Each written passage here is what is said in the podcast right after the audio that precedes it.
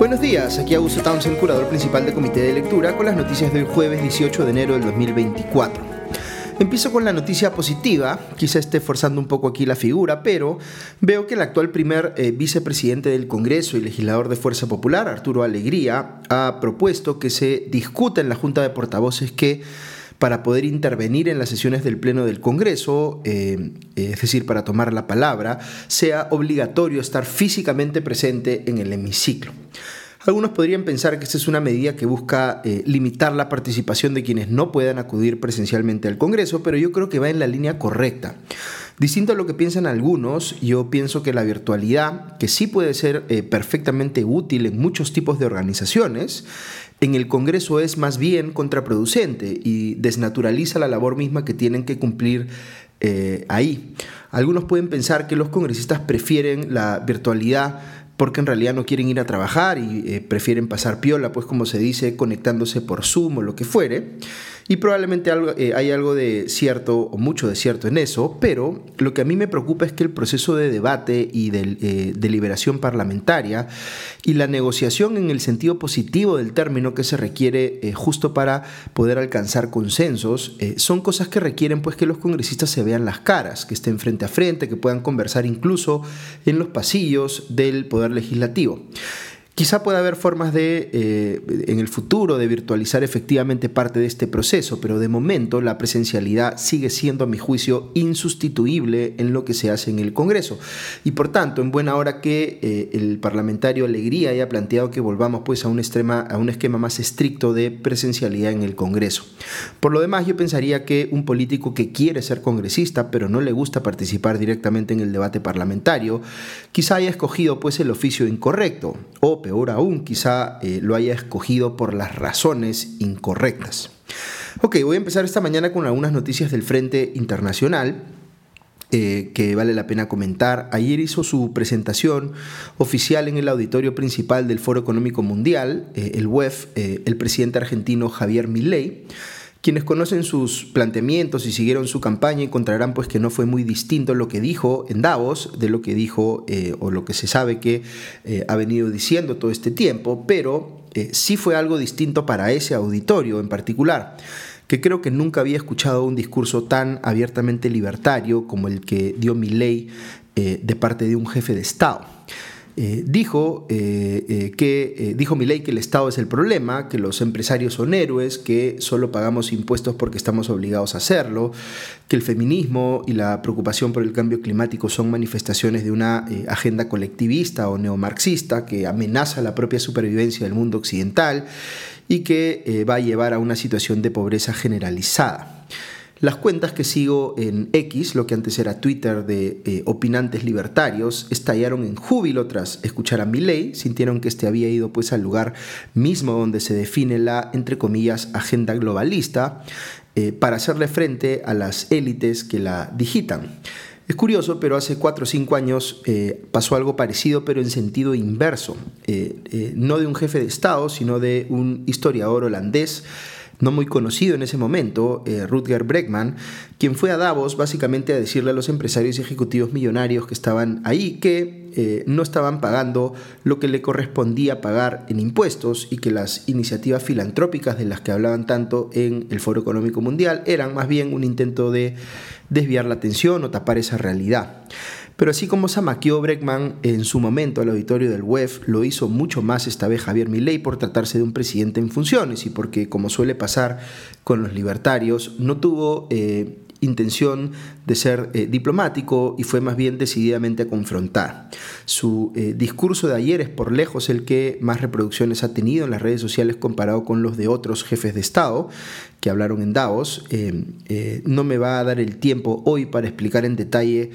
¿Qué distingue eh, el pensamiento libertario de Milley del pensamiento de los eh, liberales clásicos, al cual eh, yo estoy mucho más cercano. De hecho, Milley criticó explícitamente a los liberales clásicos en su presentación de ayer, diciendo que no existen las, entre comillas, fallas de mercado y que por tanto no se justifica la intervención estatal para intentar eh, corregirlas. Los liberales clásicos también desconfían de la intervención estatal, como los libertarios,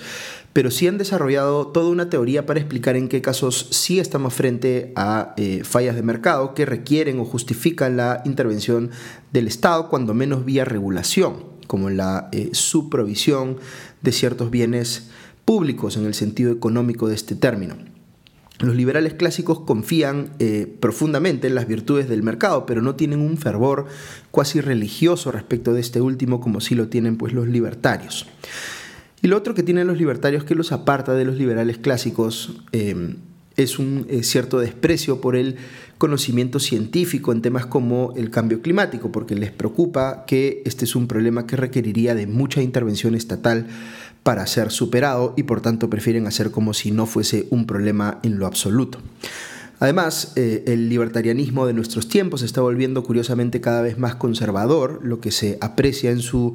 visión del feminismo en general y no solo de las versiones más extremas de este, como una conspiración eh, neomarxista en lugar de como una lucha reivindicativa de derechos, como lo fueron antes causas profundamente liberales como la abolición de la esclavitud o la lucha por los derechos civiles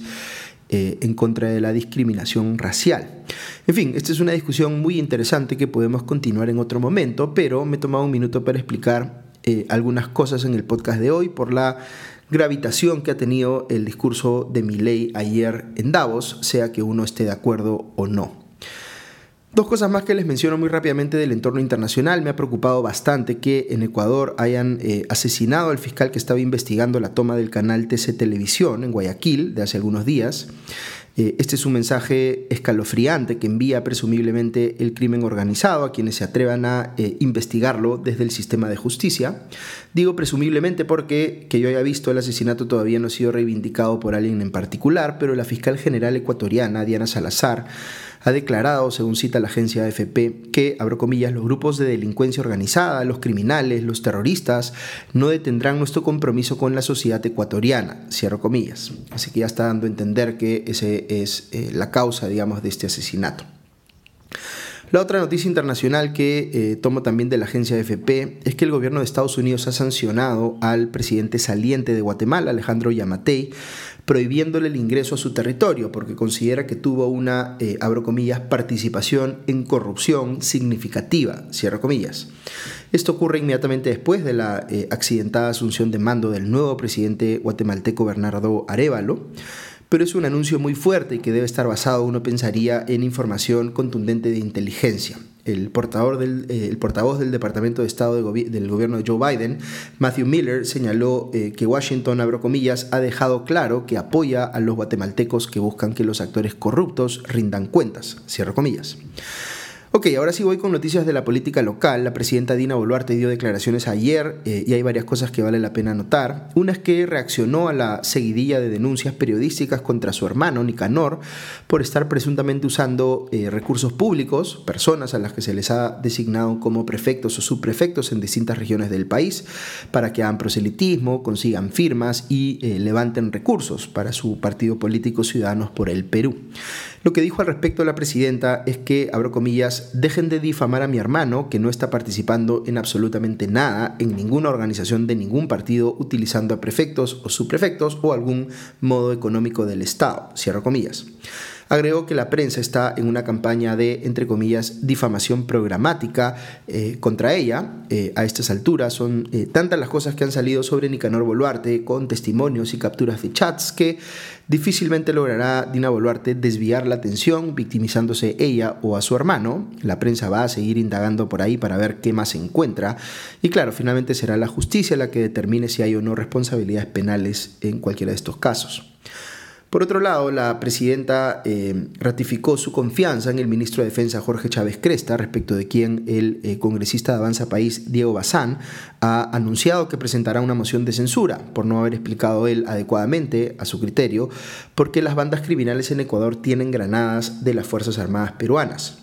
Las declaraciones de ayer de Boluarte se dieron tras un evento oficial en la base aérea Las Palmas, eh, en el que justamente estuvo ella acompañada de Chávez Cresta, así que aprovechó la oportunidad para respaldarlo públicamente. Finalmente dijo respecto de Vladimir Cerrón que, abro comillas, mi recomendación sería que se ponga derecho, cierro comillas, recomendación que uno pensaría no va a ser escuchada. Un tema importante vinculado a Boluarte y al gobierno es que este tiene plazo hasta el viernes de esta semana para ya sea observar o promulgar la reforma que eh, no en el papel, pero sí en la práctica, elimina la posibilidad de que hayan elecciones abiertas, perdón, primarias, abiertas, simultáneas y obligatorias, las famosas PASO de las que hemos hablado mucho. Veo poco probable que el gobierno quiera pelearse con las bancadas en el Congreso por este tema y por tanto difícilmente observará esta reforma, o mejor dicho, contrarreforma, aunque sería bien importante que se mantengan las pasos, como les he explicado en podcasts anteriores. Un asunto vinculado a la ministra de Vivienda, eh, Jania Pérez de Cuellar. Veo en varios medios que la Fiscalía ha iniciado una investigación tras un reportaje de punto final que evidenció la contratación irregular de Jonathan Jorge Ríos Morales como director ejecutivo del programa de saneamiento urbano, considerando que este había sido separado anteriormente de ese cargo por eh, objeciones de la Contraloría General de la República, vinculada, eh, vinculados a eh, requisitos para acceder a tal puesto, pero luego el ministerio modificó esos requisitos, bajando de 10 a 4 años el de experiencia previa y eliminando el de tener pues, un posgrado o especialización, y con eso volvió a contratar a Ríos Morales. Esto le pareció sospechoso al programa periodístico, con lo cual eh, ha coincidido la Fiscalía y por tanto ha abierto la investigación correspondiente. Pasando a temas judiciales, veo en el comercio que la defensa legal de la suspendida fiscal de la Nación, Patricia Benavides, ha pedido citar a quien fuera su asesor y ahora es colaborador eficaz de la Fiscalía, Jaime Villanueva, a Abel Hurtado y Miguel Ángel Girao, también eh, funcionarios de la Fiscalía implicados en este caso así como a 10 congresistas. Villanueva está citado para el 23 de enero. Los congresistas convocados son aquellos a los que en el marco de la investigación eh, contra Benavides se les imputa eh, supuestamente haber negociado con ella a través de sus asesores eh, un esquema de intercambio de votos por archivamiento de causas fiscales en su contra. no son todos, digamos, los que se mencionan en la investigación, son algunos de ellos. Eh, en la lista están, por ejemplo, Patricia Chirinos, Marta Moyano, Alejandro Soto y otros más. Eh, y también se ha citado, cabe agregar, al defensor del pueblo, Josué Gutiérrez. Eh, el abogado de Benavides, que es el ex congresista prista Jorge del Castillo, está enfocando su defensa en, entre otras cosas, desacreditar las capturas de chats de WhatsApp en las que supuestamente se aprecian conversaciones de Jaime Villanueva eh, y un congresista cuya identidad todavía no se ha revelado. Del Castillo ha pedido pericias de parte que, en su opinión, demuestran que esas capturas de chat fueron editadas o manipuladas. Se refiere a como los, entre comillas, WhatsApp truchos. Pero justamente lo que tocará ver ahora es, eh, en el proceso que se está llevando ante la Junta Nacional de Justicia, es la actuación de las pruebas para determinar si esos chats tienen valor o no. Eh, los que están más cercanos a la defensa de Benavides ya dan por cierta la versión de Del Castillo de que los chats son eh, falsos, y los que están más bien del otro lado piensan que es del Castillo más bien el que está queriendo aquí manipular a la opinión pública, pero hay que tener paciencia y ver qué es lo que se dilucida en el proceso mismo. Sobre eh, el proceso más bien contra Pedro Castillo, Betsy Chávez y Aníbal Torres por el golpe de Estado del 7 de diciembre del 2022, ayer salió una nota en el comercio que daba cuenta de,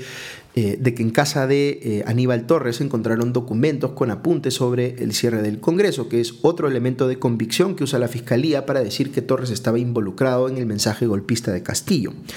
Algunos de ustedes recordarán que Torres fue explícito en su amenaza de cerrar el Congreso desde mucho tiempo atrás. Incluso hablaba de presentar dos cuestiones de confianza en simultáneo para hacerlo. Pedro Castillo, mientras tanto, cuya defensa eh, acaba de presentar un recurso pidiendo que se anule la acusación fiscal en su contra, que pide para él 34 años de cárcel,